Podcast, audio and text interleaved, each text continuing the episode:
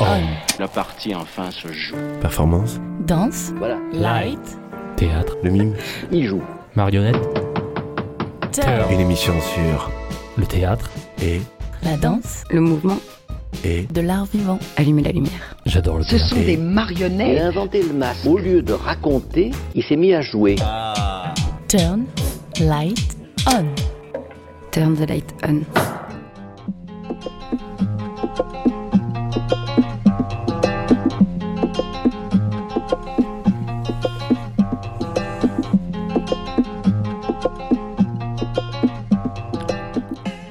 Sept minutes, qu'est-ce que ça représente? 7 minutes enlevées sur une pause pour un salaire qui assure de vivre.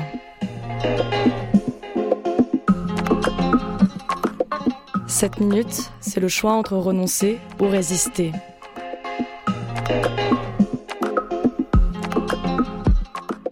Sur le grand plateau de la friche, le public est dans un face-à-face.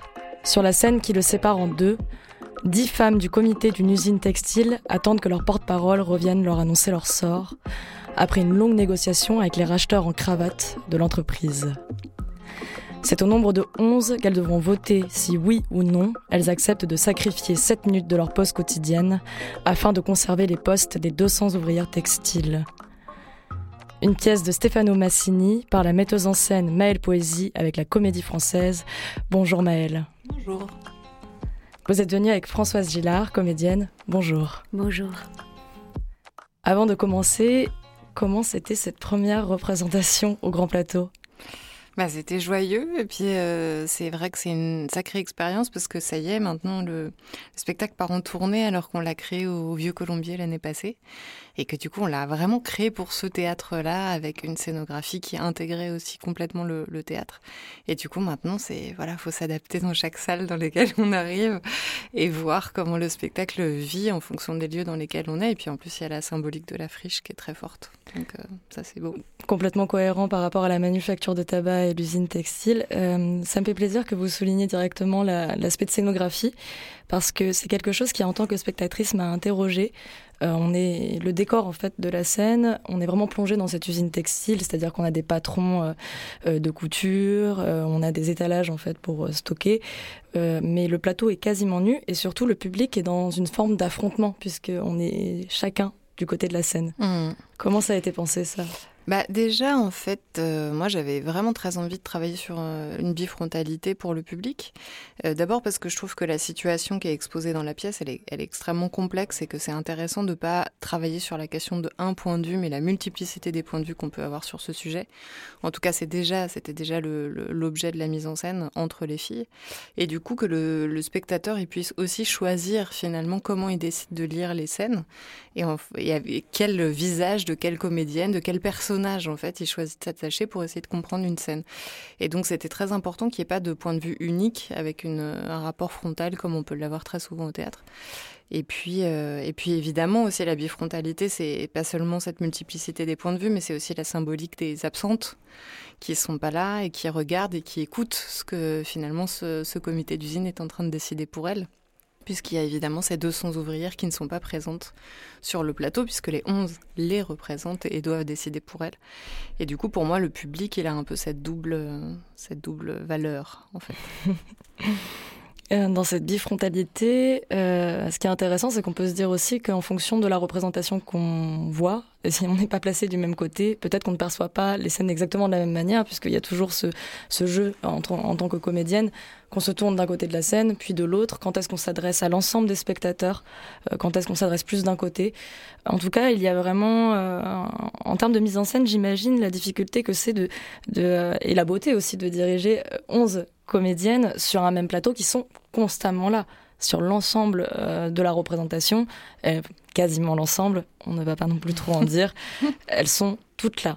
Et donc, euh, j'irai pas jusqu'à dire que c'est une danse, parce que on n'est pas sur ce registre-là, mais en termes de placement, comment, euh, comment vous avez pu penser ça pour que ce soit quand même lisible? Parce que c'est une vraie difficulté d'avoir autant euh, de comédiennes en même temps.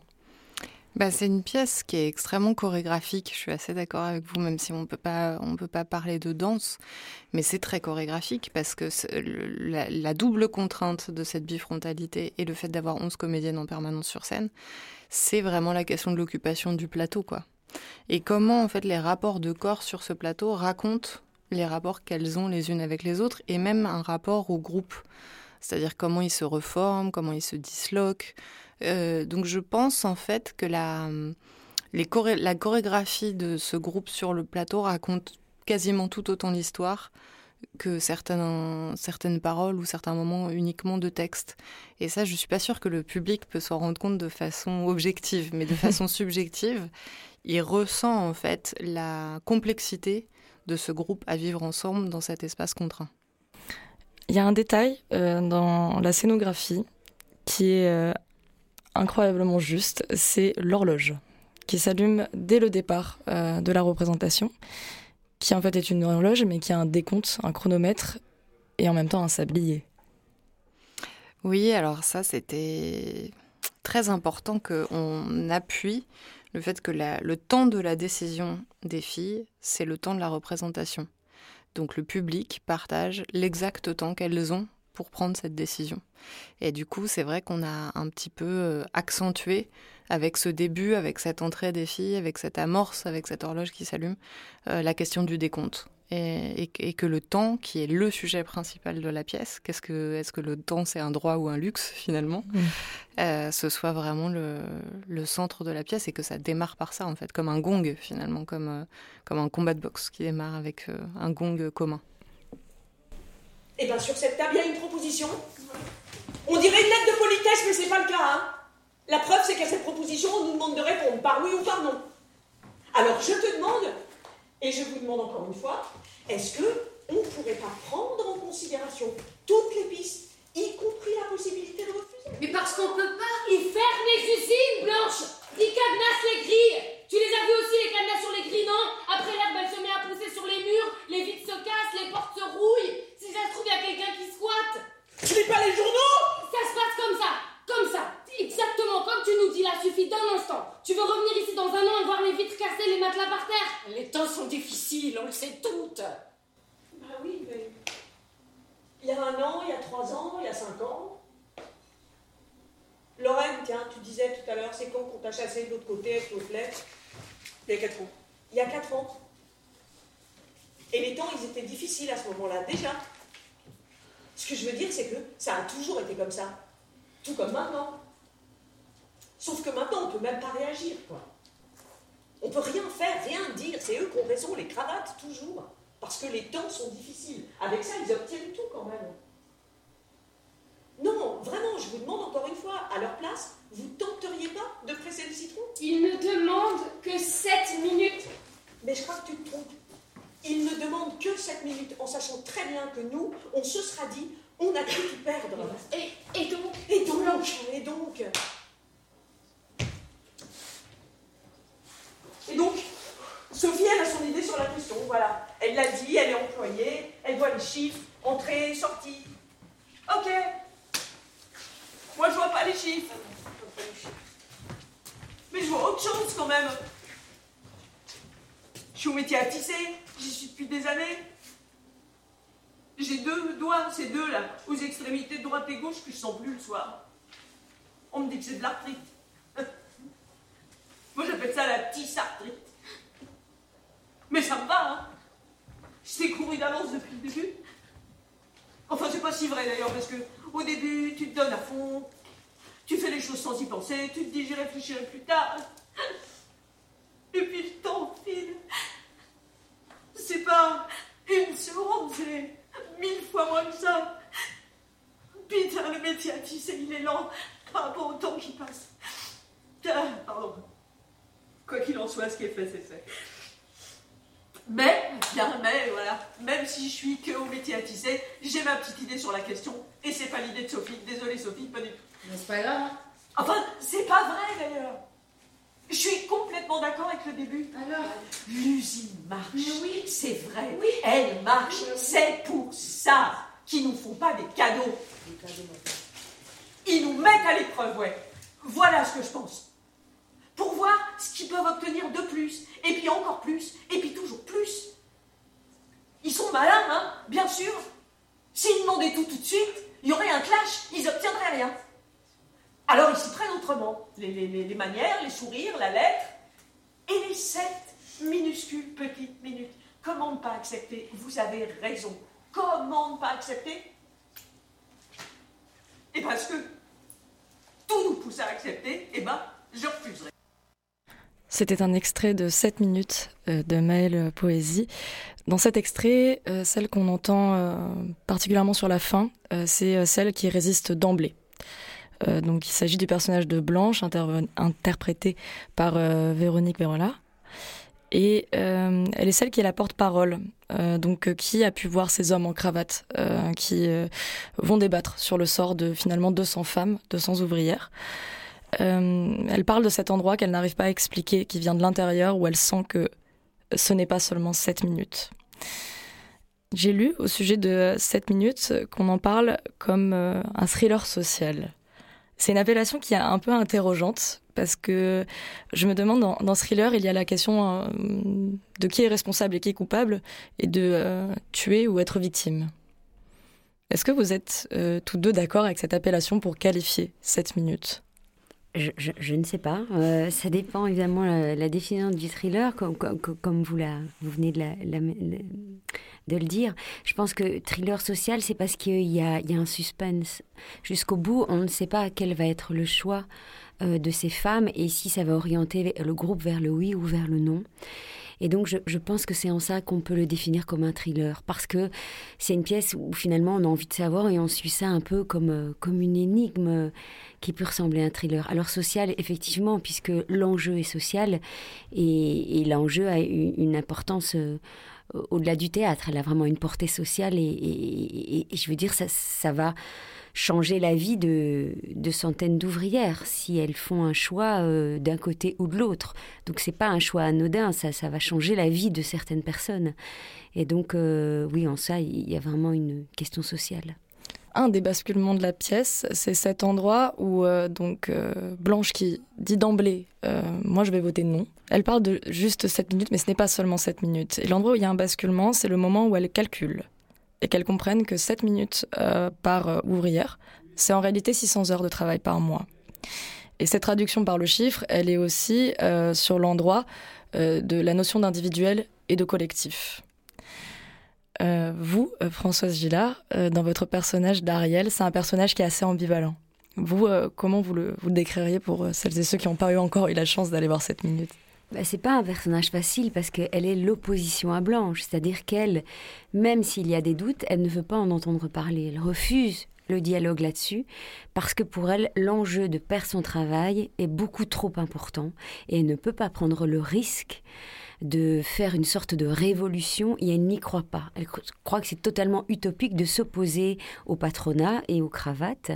Et donc pour elle, euh, la question ne doit même pas se discuter. Il faut accepter la proposition et ne pas prendre le risque de perdre son travail. Donc on sent chez mon personnage qui, qui peut avoir un côté agaçant parce qu'elle refuse le dialogue, même quand elle est en doute. Vous parlez sur ce moment où finalement on fait un calcul et on se rend compte que finalement les patrons vont en enfin, empocher énormément d'argent en enlevant ces 7 minutes de pause, même si elle pourrait basculer, il y a quelque chose de vital qui l'empêche finalement de, de, de dévier sa décision d'accepter la proposition des patrons. Et, c'est en soi évidemment agaçant parce qu'on se dit mais pourquoi elle s'obstine, pourquoi elle veut pas réfléchir, pourquoi elle veut, elle veut pas finalement avoir de l'idéalisme? Et en fait, euh, évidemment, défendre un personnage comme ça, au bout d'un moment, on se dit bah c'est agaçant. Même parfois, je me disais mais c'est agaçant moi-même au fond de moi. Est-ce que j'aurais pas envie qu'elle elle change d'avis? Et puis finalement, si je prends le contexte, je, je me suis imaginé que elle n'a pas le choix et qu'un salaire pour elle, quelle que soit la somme de ce salaire, il représente euh, euh, autre chose que la pauvreté. Et voilà, parce que pour elle, ne pas avoir de salaire, ça doit être synonyme de pauvreté. Et donc son contexte social, son contexte familial, son contexte personnel euh, fait qu'elle ne peut pas prendre le risque. Et donc euh, quelque part je la défends à cet endroit-là parce que je pense qu'il y a, des personnes qui ne peuvent pas prendre le risque de faire une révolution parce que ce qui est en, engagé ou en jeu euh, peut avoir des répercussions beaucoup trop graves si jamais c'est un échec. Et c'est une mise en perspective de ce que de la différence entre l'individu et l'individualisme au sens de elle n'est pas égoïste pour autant. Non. C'est c'est une réalité sociale. Euh, pour revenir en fait à cette réalité sociale, euh, vous Maëlle Poésie, vous avez fait un travail presque on peut dire documentaire euh, en prémisse de cette pièce où vous avez rencontré euh, des ouvrières pour, euh, j'imagine, davantage cerner euh, leur réalité. Est-ce qu'on peut penser qu'il y a un risque de hors-sol si on ne fait pas cette recherche-là, puisque si on s'appuie seulement sur un écrit, bon, euh, moi, c'était très important aussi de pouvoir partager avec les comédiennes la parole que j'avais entendue et qu'on parte euh, d'un imaginaire qui soit collectif, enfin que en tout cas les actrices puissent se nourrir. Parce qu'en fait, quand on lit la pièce de Massini, c'est beaucoup des arguments qui s'affrontent. Mais en fait, rien n'est intéressant si on n'est que sur cet argumentaire-là. C'est-à-dire que ce qui fait la richesse de la pièce aujourd'hui et, du parcours de chacun de ces personnages, c'est toute la partie euh, en dessous, en dessous de la mer. Je dirais que le texte c'est vraiment la partie immergée de l'iceberg, mais, finalement, c'est vraiment pas le, centre. Euh, pour moi, ce qui était important, c'est qu'elle puisse construire des, voilà ce dont parlait Françoise, leur vie, des, contextes qui, qui, justifient leur prise de position et qui ne permettent à aucun moment pour le public de trancher entre c'est bien ou c'est mal, euh, oh là là, pourquoi elle réfléchit pas, et enfin en fait tout tout est possible. Et chaque, chacune de ces personnes, quand elle développe son argumentaire, c'est un argumentaire vital, extrêmement important pour elle et qui peut complètement se justifier. Et c'était très important pour moi qu'il y ait cette, cette, possibilité dans la pièce, qu'on ne soit pas en train de trancher avant même d'avoir entendu les unes et les autres. Et donc, évidemment, pour construire ces, ces parcours-là, il fallait aussi s'inspirer de, de, la vie, du vécu, enfin voilà, de, du réel, du réel en fait, de, de ces femmes. Et donc, ça a été euh, très important pour moi d'interviewer des anciennes de chez Le Jabi, des personnes qui ont perdu leur boulot, que ce soit euh, dans le nord de la France, euh, dans, à l'est, etc. Et qui travaillent majoritairement en plus dans les, des usines de luxe. donc pour du luxe et avec des conditions extrêmement difficiles et pénibles. Au cœur du paradoxe. Au cœur du paradoxe, complètement. Et, et, et aussi d'avoir la symbolique de ce que représentait le temps dans une usine et le temps euh, de travail pour les ouvrières et la complexité, euh, cette espèce de rapport complètement fou à la productivité. C'est-à-dire que chaque jour, il faut avoir sorti un nombre de pièces. Le minutage constant, la, la question de la temporalité dans une journée n'est absolument pas la même que pour plein d'autres métiers et plein d'autres personnes. Et du coup, je pense que c'est vraiment en les écoutant parler qu'on a toutes pris conscience de cette chose-là et que du coup, la question de cette minute devient beaucoup plus importante que euh, le point de vue que nous, on pourrait avoir un peu rapidement sur la question, en disant mais c'est le temps d'une cigarette finalement, euh, c'est le temps d'une pause, c'est très simple. Mais en fait, quand la question c'est d'avoir 20 minutes de pause dans la journée entière, euh, pour manger, pour aller aux toilettes, pour respirer deux secondes, 7 minutes, c'est énorme. Donc voilà, pour que, pour que les parcours aient du poids, pour que les argumentaires aient du poids, c'était très important de les entendre parler, les écouter un des autres aspects euh, délicats à aborder euh, sur euh, la question ouvrière au sens large, c'est aussi l'aspect que dans les classes ouvrières, il y a beaucoup de personnes qui sont issues de d'autres cultures et la dimension culturelle et raciale, elle n'est pas évitée au sein de la pièce. Et pourtant, c'est un endroit qui est très très délicat à traiter pour arriver à le traiter de manière juste. Je pense notamment aux personnages de Matab et Zoélie. Elles ne sont pas dans la même place que les autres. Bah oui, c'était complexe parce que c'est une question complexe évidemment. Euh, le personnage de Matab que joue Lisa Romagnan, c'est quelqu'un qui défend mordicus le fait d'avoir un travail pour qui c'est une chance, pour qui c'est une possibilité d'intégration et qui du coup finalement trouve dérisoire cette question de la lutte pour cette minute, puisque l'essentiel, c'est quand même d'avoir un boulot. Et elle sait ce que c'est que de perdre ce boulot-là et d'avoir peur de cette perte-là. Donc pour moi, le personnage de Matab, il, il, peut complètement se défendre à cet endroit-là, mais, mais de façon... Euh, évidente, voilà. Mais quelque part, Elissa Aloula, qui joue euh, le personnage de Mireille et qui vient attaquer à un endroit assez raciste, on peut le dire, euh, la position de certaines des filles dans la pièce, il, est, il se défend aussi parce que du coup, ça, ça empêche, enfin, il se défend, il se défend pas du tout dans son racisme, mais il se défend dans le, dans le sens de il faut pouvoir lutter. À quel moment on renonce à la lutte parce qu'on a tellement peur de perdre son boulot Donc, pour moi, c'est des arguments qui s'affrontent à un endroit essentiel de qu'est-ce qui, comment on gère sa peur en fait Finalement, toute la pièce, elle est autour de ça. Comment on gère sa peur individuelle de la perte Et en fait, à partir du moment où on cherche l'utopie ou le collectif, il y a forcément perte de quelque chose de l'individu. Et à quel moment on se positionne là-dessus et comment c'est forcément une histoire de renoncement à un moment donné. Et puis une autre source qui était très importante pour nous quand on a monté la pièce, c'était les films de Ken Loach. Parce que dans les films de Ken Loach, les personnages, ils sont toujours victimes d'un système, mais très actifs à l'intérieur. Et donc, ils sont dans cette contradiction permanente de comprendre qu'ils sont victimes du système, et en même temps, ils en font complètement partie.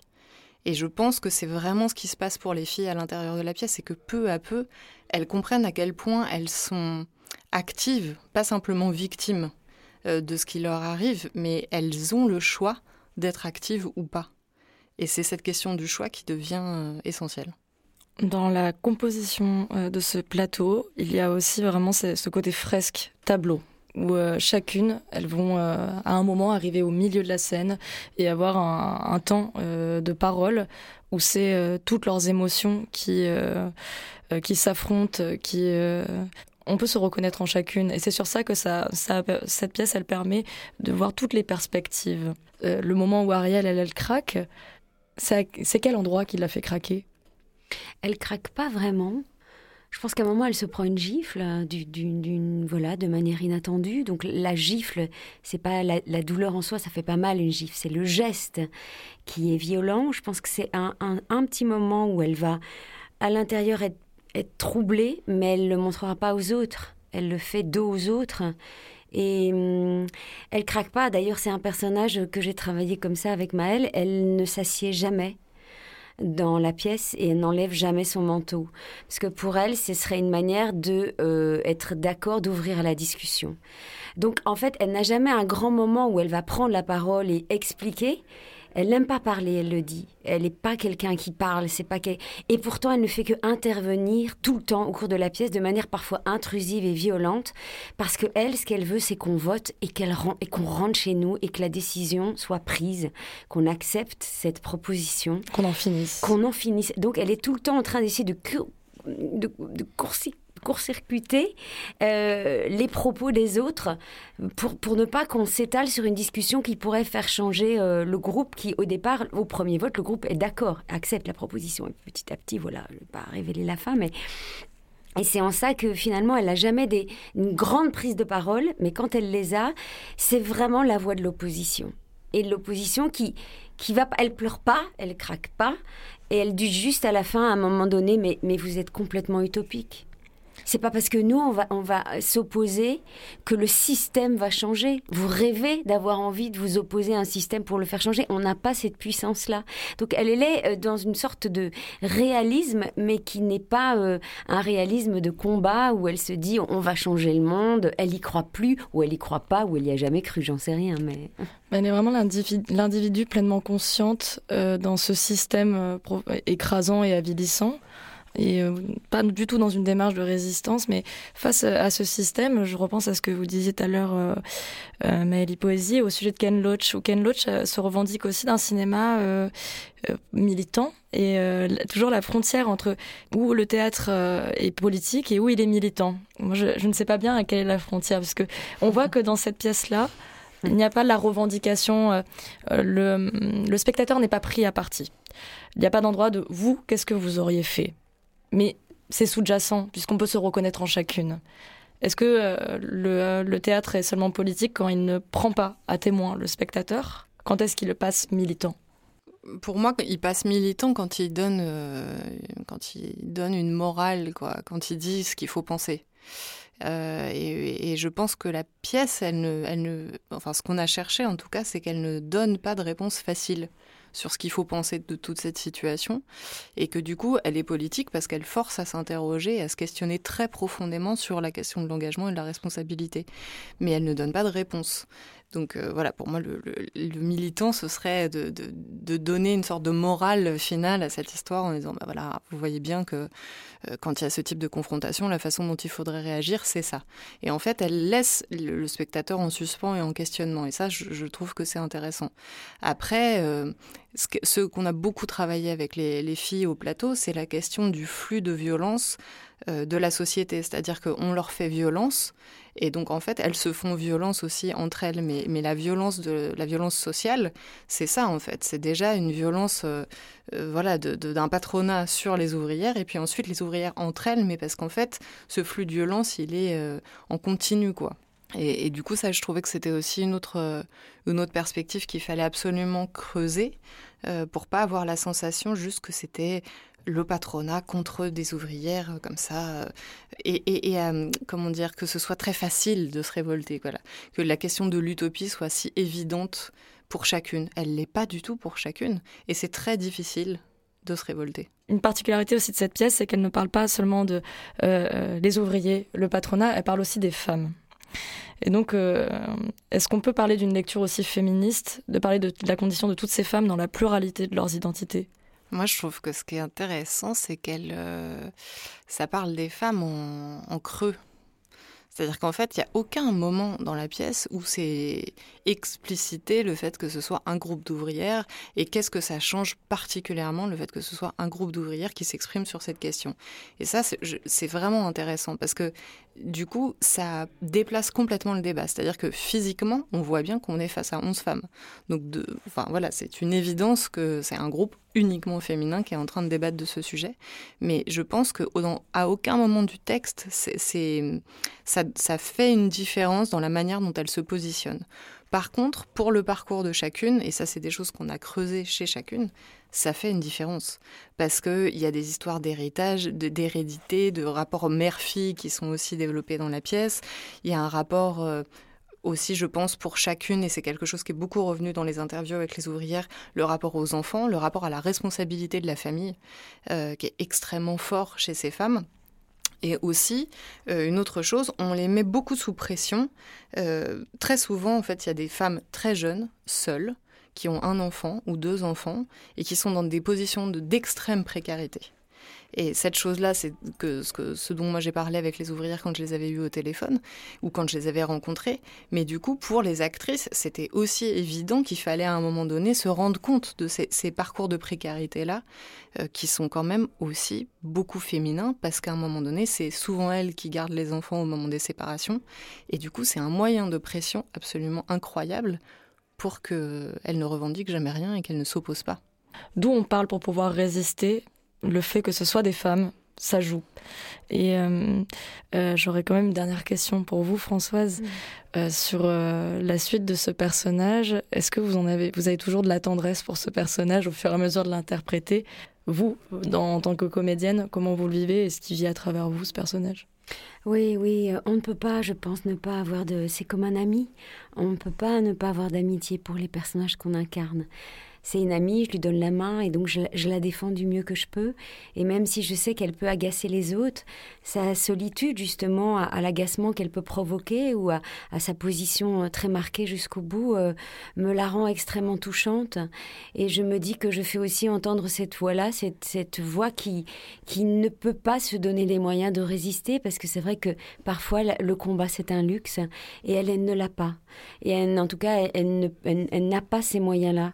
Et donc donc euh, oui, oui, j'ai beaucoup de tendresse et beaucoup de d'émotion à la retrouver chaque soir, à la défendre, parce que c'est un spectacle euh, pour nous 11 comédiennes qui est extrêmement éprouvant émotionnellement, euh, parce qu'il demande beaucoup d'écoute, de concentration, parce qu'on justement on est 11 sur un plateau et qu'on défend quelque chose de fort qui est pour moi au-delà du théâtre. Et ça, c'est aussi la mission du théâtre, c'est ouvrir au débat, ouvrir à la réflexion qu'elle soit sociétale ou autre, et que nous, ça nous demande une émotion et un investissement qui fait que chaque représentation n'est jamais quelque chose d'anodin.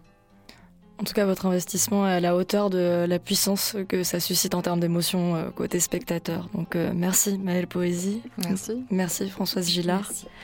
7 minutes, une pièce donc de Maëlle Poésie, Stefano Massini avec la Comédie Française.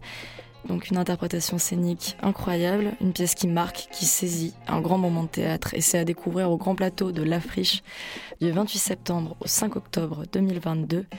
Une proposition des théâtres et plus particulièrement le théâtre du gymnase hors les murs. Merci de votre écoute, auditeurice, et à très vite sur le triple 8.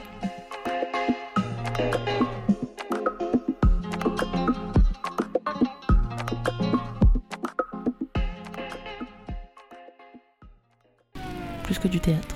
Off, La partie enfin se joue. Performance danse, Voilà. light, Théâtre, Le mime Il joue. marionnette, Il s'est mis à jouer. Sur Radio Grenouille. turn, light, on. Turn the light Off,